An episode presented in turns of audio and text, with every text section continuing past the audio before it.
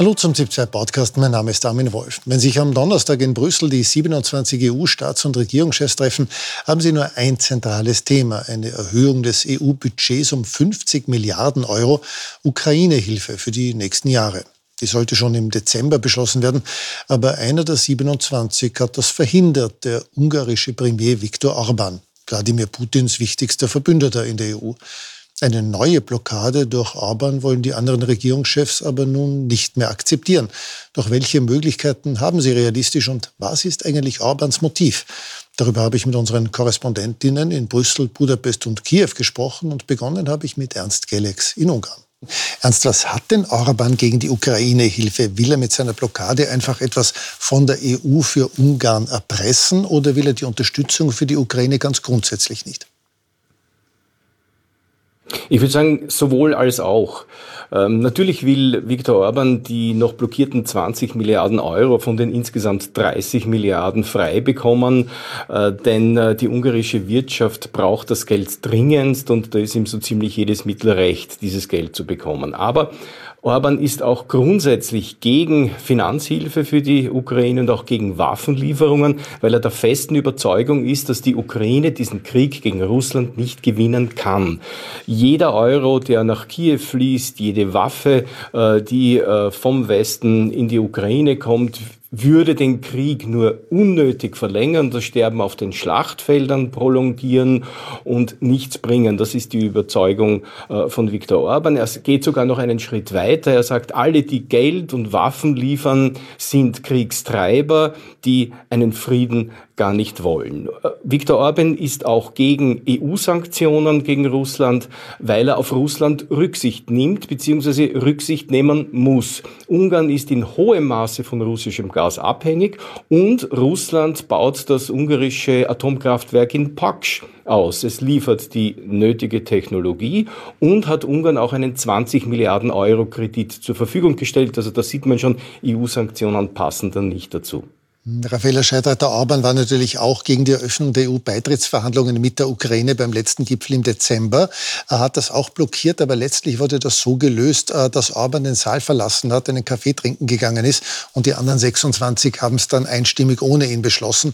Wäre das nicht morgen auch ein Ausweg für die Finanzhilfe?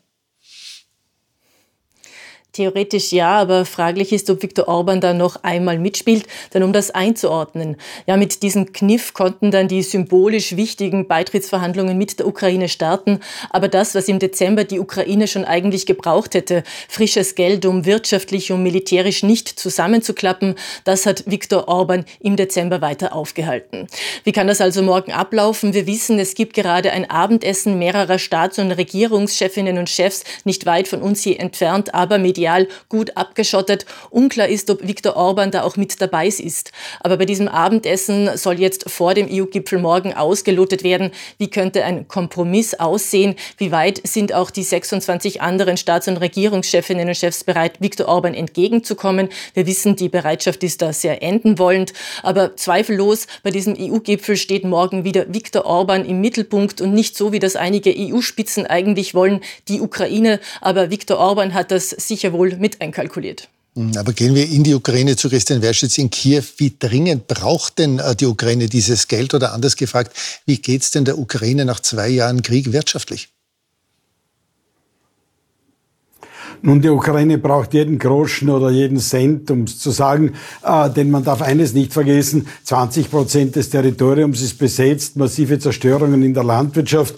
Man hat wieder versucht, diese diesen grünen Korridor besser zu entwickeln, dass man übers äh, Schwarze Meer und über Odessa exportieren kann, aber ganz generell massive Zerstörungen der Infrastruktur, natürlich massive Rückgänge bei den Exporten von auch Fertigwaren und daher braucht die Ukraine das Geld und ohne westliche Finanzhilfe, sprich internationaler Währungsfonds, EU und anderer, könnte die Ukraine keine Pensionen auszahlen und nicht wirtschaftlich überleben. Also das ist ganz klar. Raffaella Scheidreiter, der EU-Außenbeauftragte Borrell, hat schon vor einiger Zeit den Vorschlag gemacht, man könnte die Ukraine doch einfach mit den eingefrorenen russischen Vermögen in der EU finanzieren. Das sind immerhin rund 300 Milliarden Euro, gigantisch viel Geld. Wäre das nicht ohnehin die viel elegantere Lösung?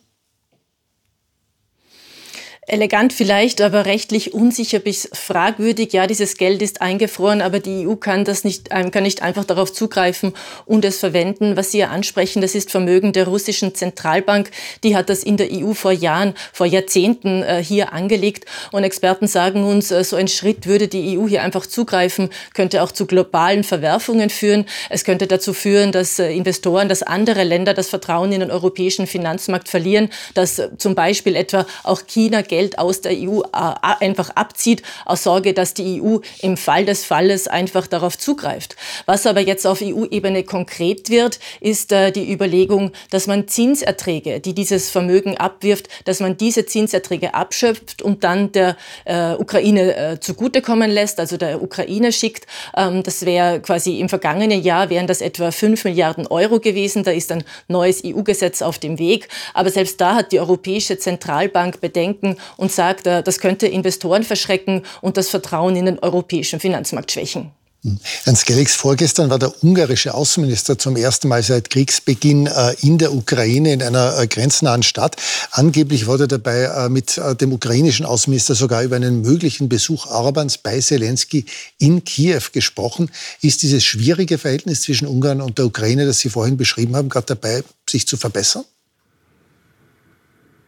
Ja, es scheint doch eine vorsichtige Annäherung zwischen Ungarn und der Ukraine geben. Die beiden Außenminister haben ein gemeinsames äh, Komitee ins Leben gerufen, das die Probleme zwischen den beiden Ländern ausloten soll und auch Lösungsvorschläge erarbeiten soll. Es geht da um die ungarische Minderheit in der Ukraine. Das sind etwa 170.000 Menschen und Orban ähm, sagt immer wieder, er sieht sich als Interessensvertreter der Minderheiten, also auch der Minderheit äh, in der Ukraine. Ukraine, er will die Interessen schützen und äh, wie ich höre, scheint ein Treffen zwischen Orban und Zelensky ziemlich fix zu sein. Es ist nicht mehr die Frage, ob's, ob es so ein Treffen geben wird, sondern nur noch wann.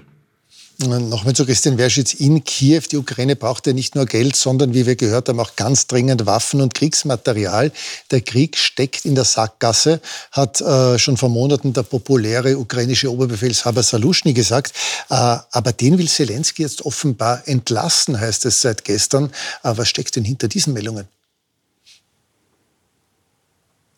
Nun, äh, es ist ganz klar, dass es zwischen Saluschen und Zelensky massive Auffassungsunterschiede gibt über die Möglichkeit, diesen Krieg im Sinne von Zelensky zu gewinnen, heißt Rückkehr zu den Territorien und den Grenzen des Jahres äh, 1991.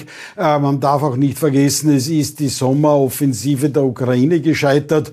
Im Herbst hat dann Saluschny klargemacht, er ist der Meinung, das ist ein Abnützungskrieg beziehungsweise eine Pattposition, an der wird sich nichts ändern ändern, ohne dass es, wie er es wörtlich gesagt hat, eine Art Wunderwaffe gibt, um diesen ganzen Drohnenkrieg, der da mit tausenden Drohnen geführt wird, zu ändern. Und das ist ganz klar, dass hier offensichtlich ein Konflikt in der Militärstrategie zwischen politischer Führung und militärischer Führung besteht. Und das hat eben zu diesen Gerüchten geführt. Wir haben auch gehört, dass eigentlich diese Ablöse schon fix sei. Nur ist dem Zelensky dann zurückgeschreckt, offensichtlich sie zu finalisieren, weil Saluschny eben bei den Streitkräften so populär ist und weil man in einer Situation, wo die Russen eigentlich vorrücken und man selbst Probleme hat, äh, auf dem Landkrieg Fuß zu fassen, beziehungsweise die Positionen zu halten, nicht zu zusätzlichen Erschütterungen in den Streitkräften beitragen will. Und daher hat man das wohl abgeblasen, aber auch hier gilt wahrscheinlich aufgehoben,